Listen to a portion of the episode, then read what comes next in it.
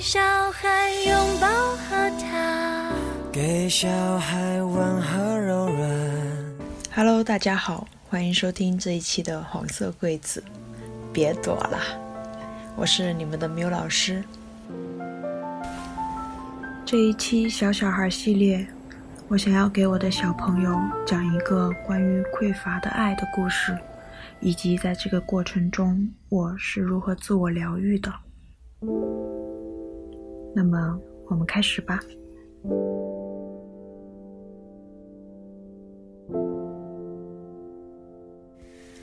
Hello，小朋友，我最近在看一本书，叫做《当我遇见一个人》，副标题是“母婴关系决定孩子的一切关系”。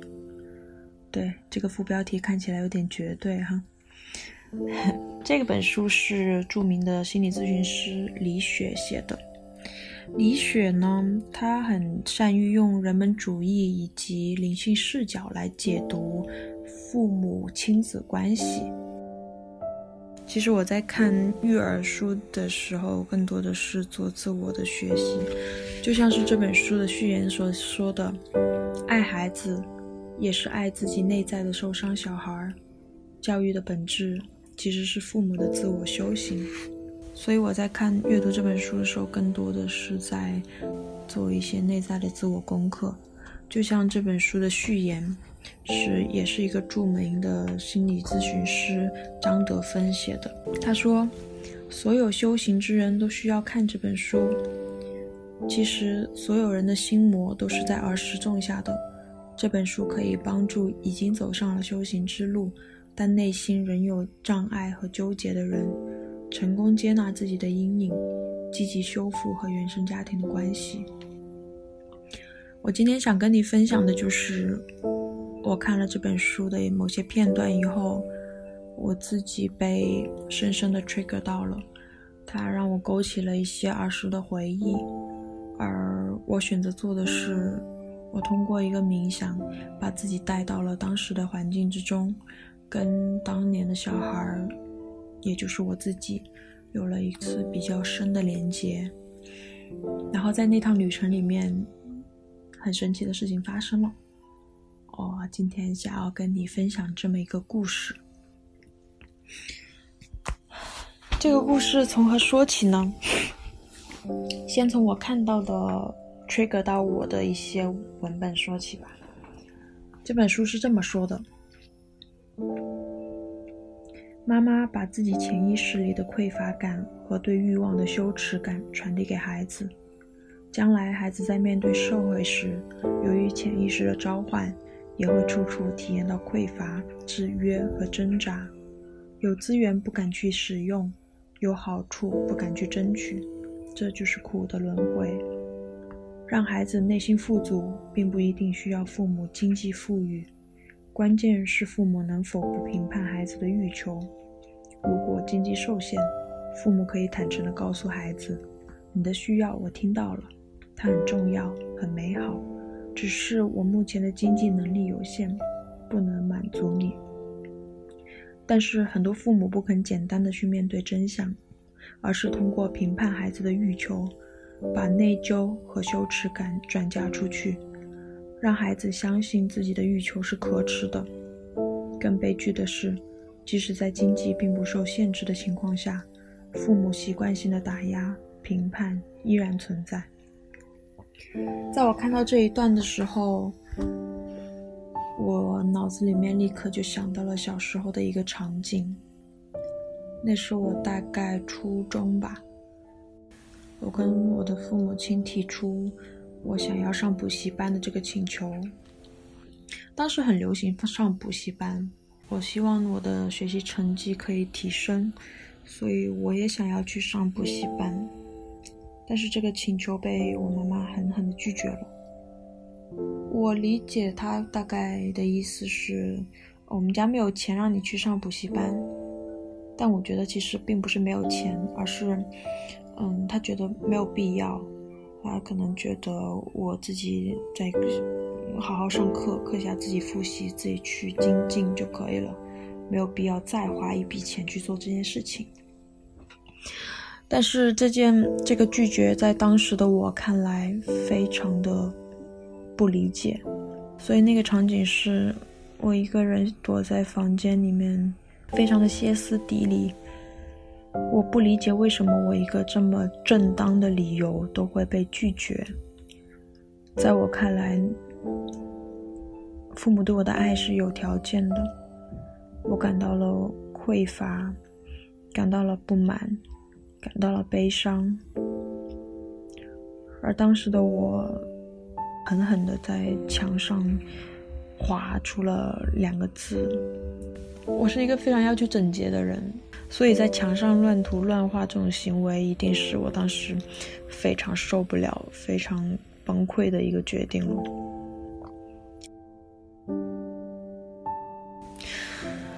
在我看到了这个文本以后。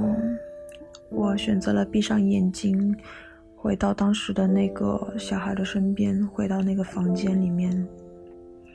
成年的我站在当年那个哭泣、难过、愤怒、不安的小朋友身边，我只是看着他，我给了他很大的空间去表达他当时的诉求，表达他的情绪。他觉得非常的委屈，他觉得他已经这么乖了，为什么还是得不到父母的爱？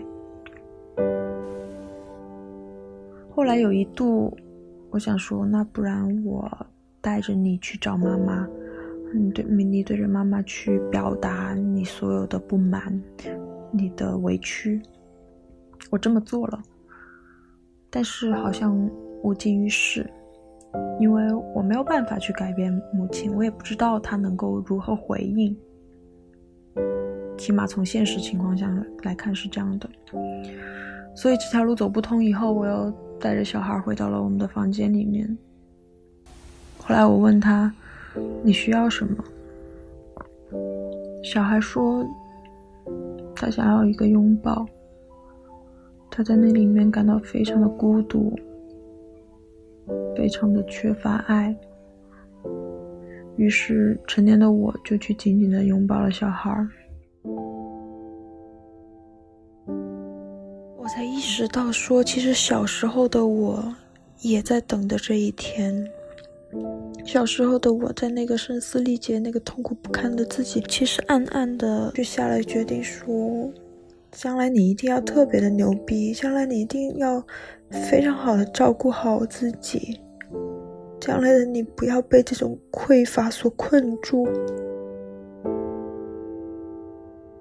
当时我才意识到，小时候的我也在等着这一天的到来。而如今，我想我终于看到了这个部分。所以，当我回过头去找他的时候，我跟他说：“我来了，我终于来了，我在呢。”于是，小孩和大人紧紧的相拥。隔了这么多年，有一种如愿以偿的的开心吧。每张小小脸庞，我们都该仰望。每一个小孩都是一道光。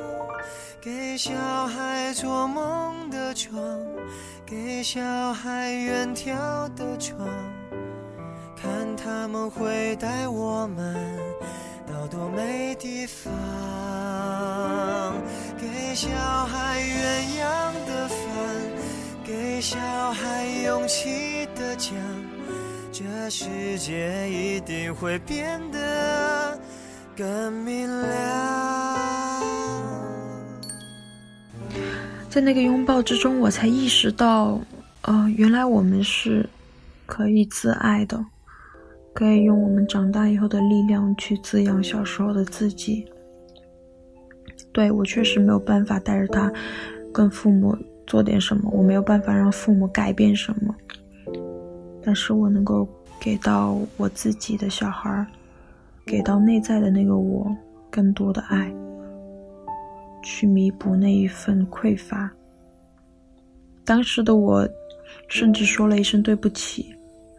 那个对不起，一方面好像是在替父母为当年的小朋友说的，另外一部分是对不起，我来晚了，对不起，我终于来了，对不起，我终于看到了你，对不起，我终于弥补了你一个拥抱。我知道，经过这一趟旅程，疗愈发生了。最后，最后，最后，我脑中里面出现了一个画面，那是一具尸体，呃，是一个很模糊的、很抽象的存在，就是一个小小的身体瘫在那儿，好像某些东西死去了。如何去解读这个死去？我想，也许是那个受伤的小孩死去了。他是非常洁白的一个画面，是美的，没有一点点的恐怖。我想，就是因为我内在的部分得到了修复，得到了愈合。对，这就是我今天的这个故事。在冥想的那个旅途里面，我流我流了很多很多的眼泪。但最后那个眼泪是甜的。我想跟你分享，是因为我感到很快乐。我知道未来可能还会有很多个类似的情况，这就是修行在做的事情。我不断的回过去，去疗愈，去修复，才能够让我自己更加的完整。当我更加完整的时候，我将来遇见你，我也能够更好的去爱你。我才知道，怎么样才是更完整的爱，更无条件的爱。当然，我自己我也正在学习如何爱自己，如何更无条件的爱自己。这世界一定会变得。